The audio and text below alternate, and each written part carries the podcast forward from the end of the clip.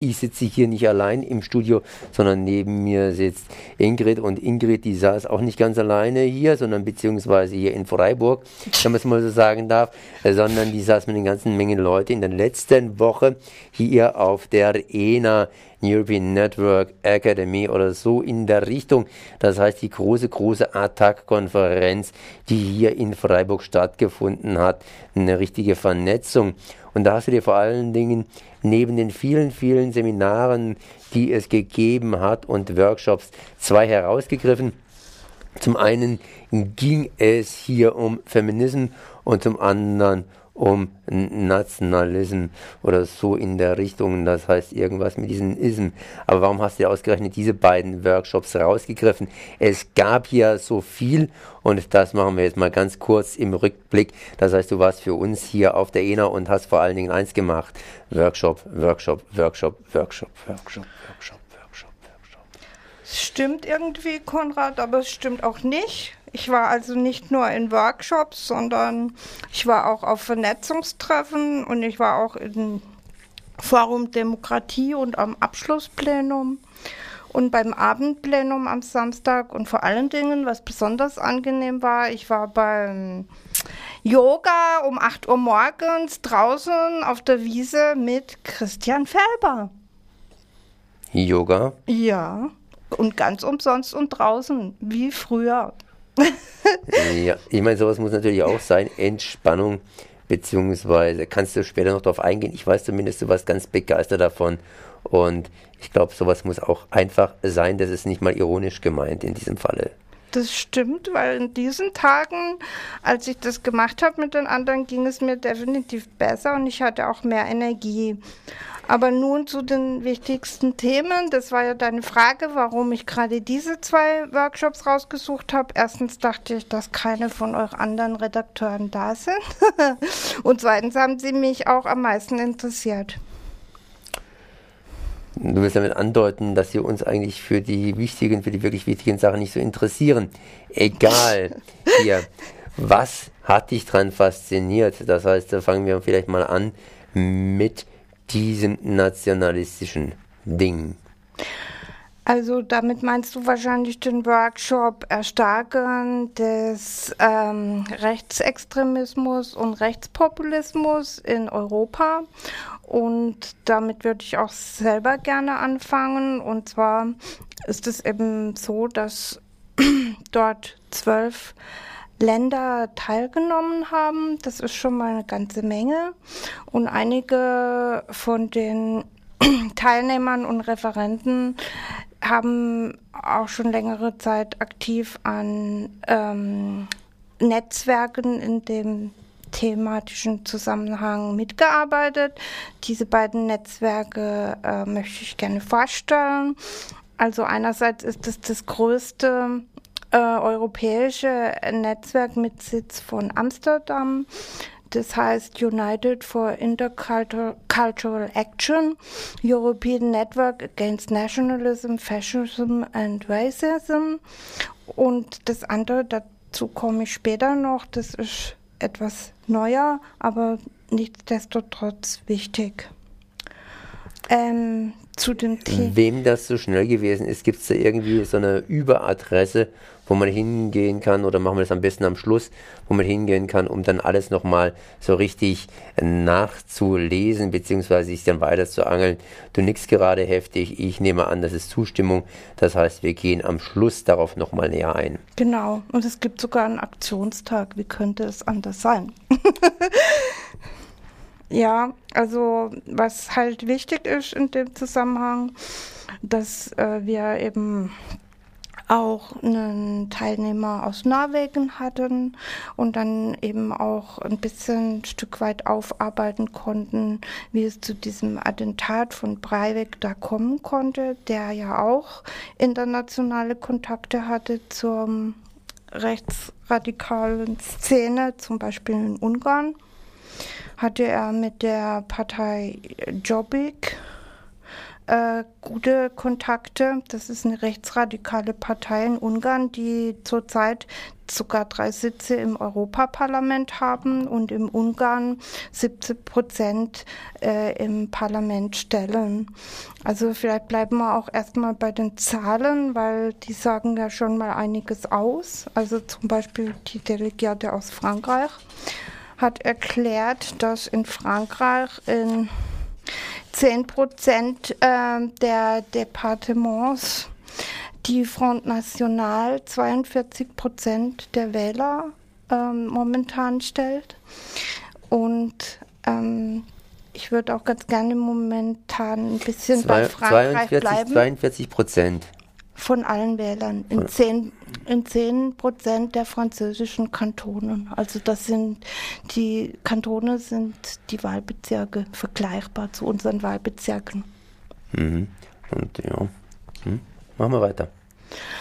Ähm, der Front National wird momentan von der Tochter von Le Pen angeführt, Marie Le Pen.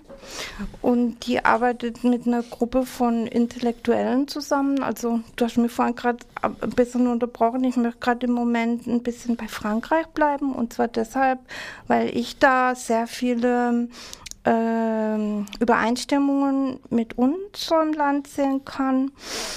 Und äh, vorher vielleicht noch, bevor ich jetzt so ein paar Einzelheiten erzähle.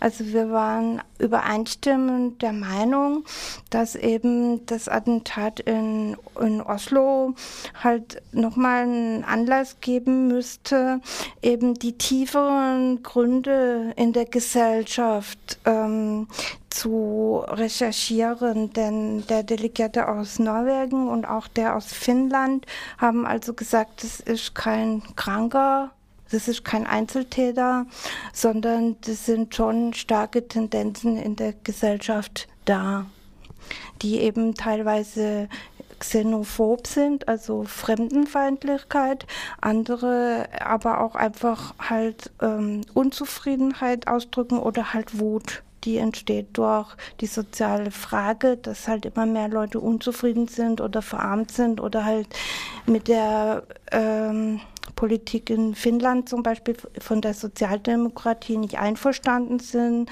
und so weiter. Jetzt möchte ich aber lieber noch einmal zurückgehen zu Frankreich, weil das ja auch unser Nachbarland ist und ich würde da gerne ein paar Einzelheiten noch sagen. Also die Tochter, ähm, die momentan den Vorsitz hat von Front National Marie Le Pen, arbeitet mit einer Gruppe von Intellektuellen zusammen, wozu auch zwei Linke gehören.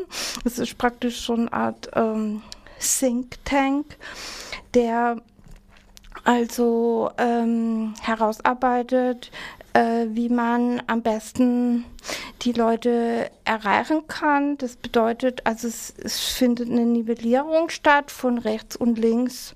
Also die Wählerschaft kommt momentan auch in der Tat immer mehr aus der Mitte der Gesellschaft. Also es sind nicht die Ärmsten, sondern eher also solche von Deklassierung bedrohten, die den Front National momentan wählen. Also sie machen auch eine, eine Offensive, äh, sie unterwandern die Gesellschaft. Sie haben zum Beispiel als letzte Parole gehabt, also als Beispiel jetzt für diese ähm, Nivellierung zwischen links und rechts. Also eigentlich ist es auch kein Rechtsextremismus mehr, sondern mehr eine populistische ähm, Partei geworden. Also die letzte Parole, mit der sie agiert haben, war Le Social, c'est Front National. Also die soziale Frage, das ist Front National. Das lässt also schon mal sehr tief blicken. Ähm, ähm, jetzt das Letztere habe ich nicht so ganz verstanden. Ich meine, auf der einen Seite sagst du, dass die Front National eben rechtsradikal ist. Auf der anderen Seite hat sie sich jetzt so weit aufgeweicht, dass sie sich praktisch gewandelt hat und auf diese Basis dann eben auch mehr mehr äh, ja, massig bekommen hat. Wo steht sie denn jetzt hier in etwa? Ist sie so, dass sie eben Frankreich verändert oder verändert sie sich selber? Sie verändert sich selber, indem sie eben eine möglichst hohe äh, Wahlerfolge äh, anstrebt und auch eine Hegemonie im ganzen Bereich äh, soziale Frage, dass sie das als, als, ihr, als ihren, äh, ihr Thema erklärt hat. Ja? Und auch in der rechten Szene möchte der Front National die Hegemonie beanspruchen für sich. Und diese Nivellierung zwischen rechts und links, das ist erst so seit Marie Le Pen eben äh, ans Ruder gekommen ist, damit sie sich eben stärker äh, verbreitern kann. Und als Ursache hat die Elisabeth also beschrieben, dass eben die französische Gesellschaft genau wie unsere stark prekarisiert ist, dass halt da ein großes Potenzial existiert für Spaltung. Also diese soziale Angst abzurutschen hat halt praktisch alle erreicht, ja. Und deswegen wird die soziale Frage auch noch auf andere Ebenen wie ursprünglich, also Arbeitsmarkt oder Sozialpolitik verlagert. Ja, also das heißt, dass Leute, die eben Angst haben, dann halt auch, also Angst haben, dass sie selber abrutschen, dann halt auch ähm, xenophob werden oder gegen ähm, die Moslems hetzen.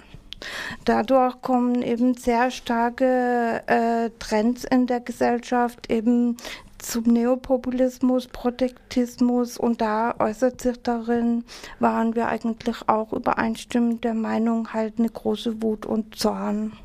Und sie hat auch gesagt, dass sie befürchtet, und das sind eigentlich auch meine Befürchtungen, seit ich eben ähm, mich in den Sozialprotesten hier bewege in Deutschland, dass wir eben die Gefahr haben, ähm, dass ein autoritärer Staat ausgebildet wird. Die neoliberale Politik, die begünstigt den Rechtspopulismus und dass dieser autoritäre Staat natürlich auch einen anderen Sozialstaat herausbilden wird, und zwar einen, der nicht mehr durch Inklusion geprägt ist. Also es sollen nicht mehr alle Leute in den Staat hineingeholt werden, sondern dieser zukünftige Sozialstaat wird durch Exklusion geprägt sein. Und dazu könnte ich auch noch Beispiele geben.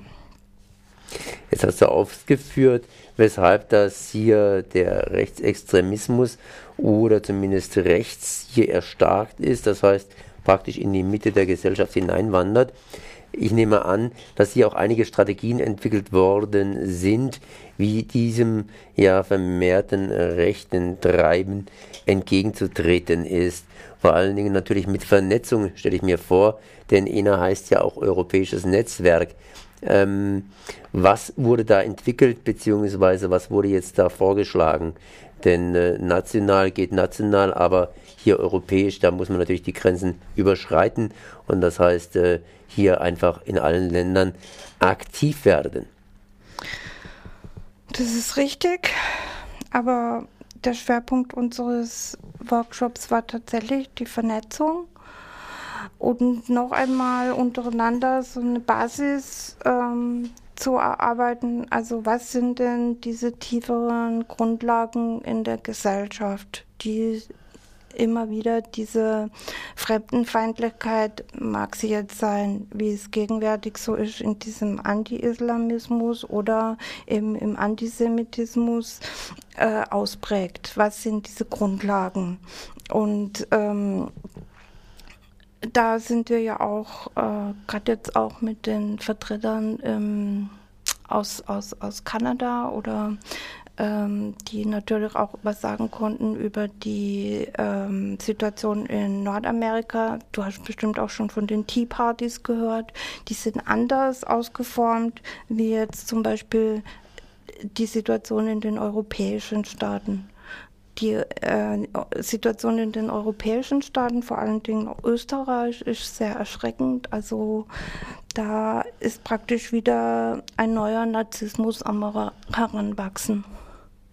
Und was wir uns da als Gegenstrategie äh, überlegt haben, äh, was auch das Anliegen war der, des Initiators, nämlich Hermann Dvorak aus Ost Österreich, der auch ein linker Gewerkschafter praktisch ist, der sich in Sozialforen betätigt. Also einfach immer mehr Leute in dieses Netzwerk hereinzubringen, die eben bereit sind, sich aktiv gegen Rassismus ähm, zu wehren. Und zwar ist das größte europäische Netzwerk eben dieses United. Da sage ich jetzt gleich mal diese ähm, Webseite an.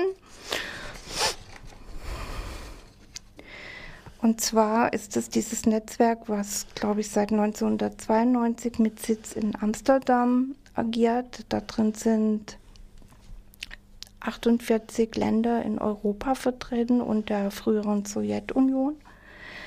www.unitedagainstracism.org. Also das sind englische Worte und bedeuten vereint gegen Rassismus. Und ich habe mir jetzt so einen kleinen Test überlegt dazu, weil wir auch festgestellt haben, dass eigentlich die linken Parteien und auch die linke Politik diesem Thema gegenüber mehr oder weniger versagt, weil sie einfach nicht adäquat reagiert. Ich habe jetzt hier zwei von diesen schönen Plakaten von United mitgebracht und ich werde nachher die Tagesverantwortliche im Radio bitten, das aufzuhängen und ich würde auch mal alle Hörer bitten und auch dich, Konrad, bitten, vielleicht zu schauen, ob dieses Plakat hier aufgehängt ist. Und hier kann man nämlich dann sowohl die Adresse als auch die Webseite und ähm, die Mailadresse von dem Plakat sehen. Ja, ich möchte mal sagen, ziemlich klein das Ganze. Das Plakat ist groß, aber die Webadresse darauf ist relativ klein zu lesen. Wenn ich sie mir runterschreiben kann, dann wandert diese Webadresse natürlich auch auf die Webseite von Radio Dreieckland, nämlich unter diesem Beitrag oder zu diesem Beitrag hinzu und da kann jeder mal kurz nach nachschauen. Das wäre Ich würde es aber trotzdem eins machen, ich würde ein bisschen aufs Gaspedal treten, denn unsere Zuhörenden, die hören uns hier reden und babbeln. Vielleicht wollen sie zwischendrin mal kurz Musik, mm, ja, Musik zu Gehör bringen und vor allen Dingen eins, ich habe, wenn alles glatt geht, hier gleich nachher noch eine andere Gesprächspartnerin, die mir was sagen kann zu aktuellen Ereignissen hier in Freiburg. Es geht um die Demonstration Wagenburger Rino. Ja, das ist bestimmt genauso wichtig, aber das würde auch in meinem Interesse sein, wenn du das auf die Website ste stellst. Und weil ich das ja schon vermutet habe, habe ich für dich auch dieses Flugblatt mitgebracht von United. Da ist hinten drauf alles sehr deutlich lesbar. Ja, das kann ich natürlich nicht alles schreiben, aber zumindest kann ich hier, hier die entsprechende Webseite dann hier aufrufen. Was war nochmals hier die entsprechende Quintessenz äh, dieses Workshops?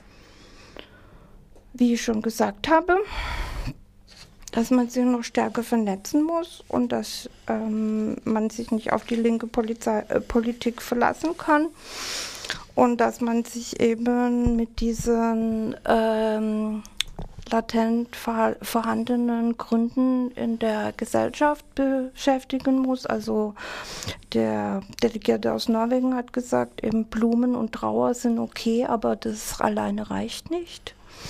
Dass man eben sich damit beschäftigen muss, äh, wie kommt das zustande, also mit äh, welchen anderen Tendenzen und Auswirkungen der neoliberalen Politik hängt es zusammen, eben wie ich jetzt auch gerade am Beispiel von Frankreich ähm, aufgezeigt habe, an der zunehmenden Verarmung und Unzufriedenheit und dem Abrutschen halt durch Erwerbslosigkeit und anderen Deklassierungsprozessen.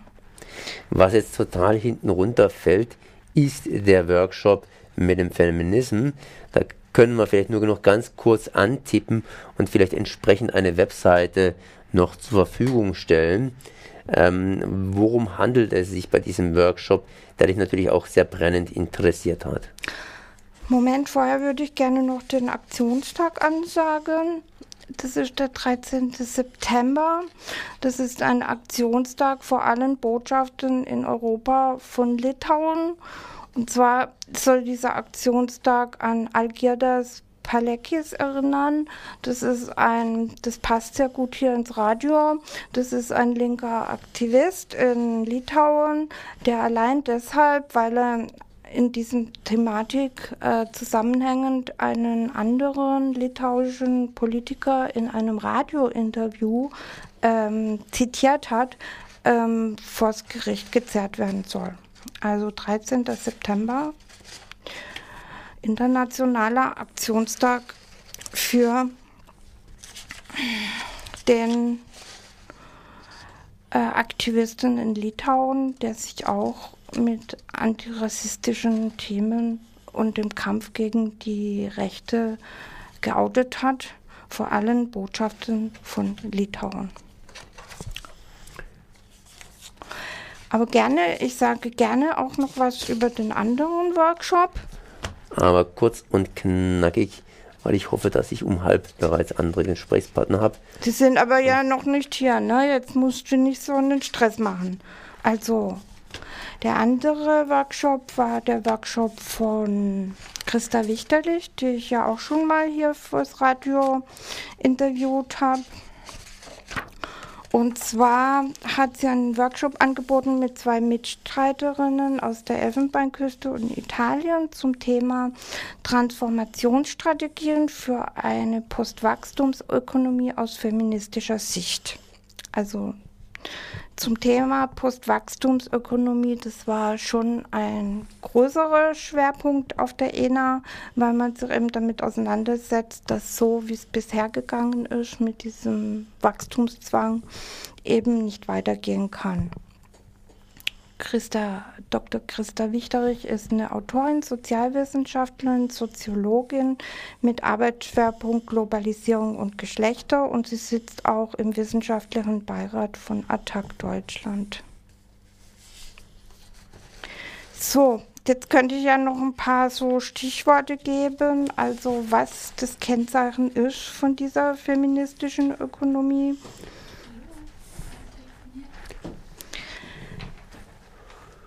Es handelt sich praktisch um die zweite wachstumskritische Welle. Die Unterwerfung der Natur wird begriffen als einhergehend mit Unterwerfung der Frau.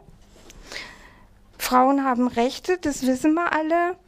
Aber was könnte sich das in der Wirtschaft, wie könnte sich das in einer anderen Wirtschaft widerspiegeln? Da sind natürlich einige springende Punkte, die wir ja auch ähm, im Zusammenhang mit dem bedingungslosen Grundeinkommen kennen, Umverteilung und Umbewertung von Arbeit, Arbeitszeitverkürzung durch die ganze Gesellschaft hindurch, dann Ernährungssouveränität würde zum Beispiel dazugehören. Ausbau öffentlicher Versorgung und soziale Infrastruktur, was ja auch gefördert wird im Zusammenhang mit dem Existenzgeld, das weißt du vielleicht, dass man wegkommt von einer Produktion für den Markt, dass dieser komische ähm, Stil zu wirtschaften sich umwandelt in eine Versorgungsökonomie. Versorgungsökonomie bedeutet, dass man für die Bedürfnisse der Menschen produziert. Tja. So. Okay, ich muss jetzt aber wirklich unterbrechen, beziehungsweise nicht unterbrechen, sondern abbrechen. Wir haben jetzt fast eine halbe Stunde über diese beiden Themen geredet. Äh, kannst du mir vielleicht noch eine Webseite sagen, wo man hier genauer zugreifen kann? Zur feministischen Ökonomie hat sich auch eine Arbeits- äh, Netzwerk geformt, eine Webseite nicht, aber über Christa Wichterich kann man äh, über Google sich informieren. Sie hat auch sehr viel veröffentlicht, aber ich würde ganz gerne noch diese ähm, Arbeitsgruppe, die sich also dann auf dem Schlussplenum auch dargestellt hat und geoutet hat, ansagen.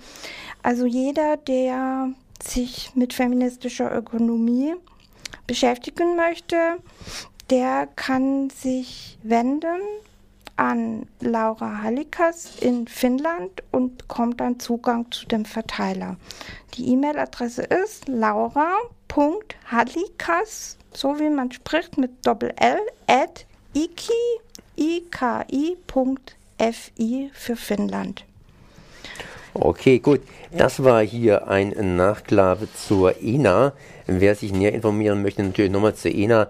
Der hat es noch die Möglichkeit dazu, weil ENA, E-N-A 2011, das findet man überall im Netz drin. Da braucht man gar keine Endungen dazu zu machen. Einfach ENA 2011 und dann Freiburg dahinter klatschen und das Ganze ausgoogeln, kann das ganze Programm und, und, und weitere Informationen dort entsprechend auch abrufen. Was wolltest du noch sagen? Konrad 1 möchte ich noch gerne ansagen. Das geht auch ganz schnell, weil du willst ja immer sehr schnell haben. Und zwar hat sich das auf der ENA ähm, auch gezeigt, dass es ein ähm, Attack-internes Kommunikations- äh, Forum gibt. Also es gibt ja viele Leute, die laufen dann über Twitter oder Facebook, um bestimmte Thematiken bekannter zu machen. Das ist jetzt alles nicht mehr nötig, weil ja auch viele Leute im Radio kritisch sind gegen Twitter und Facebook. Es gibt jetzt ein Forum, das man über die Attack-Webseite angehen kann. Und zwar heißt es http Community sowie das englische Wort attack.at. Und das ist also nicht nur für Attack-Mitglieder, sondern für Sympathisanten aller Art können sich dort auch in die verschiedenen Arbeitsgruppen und Foren einbringen. Okay, dann sage ich mal Merci und Tschüss.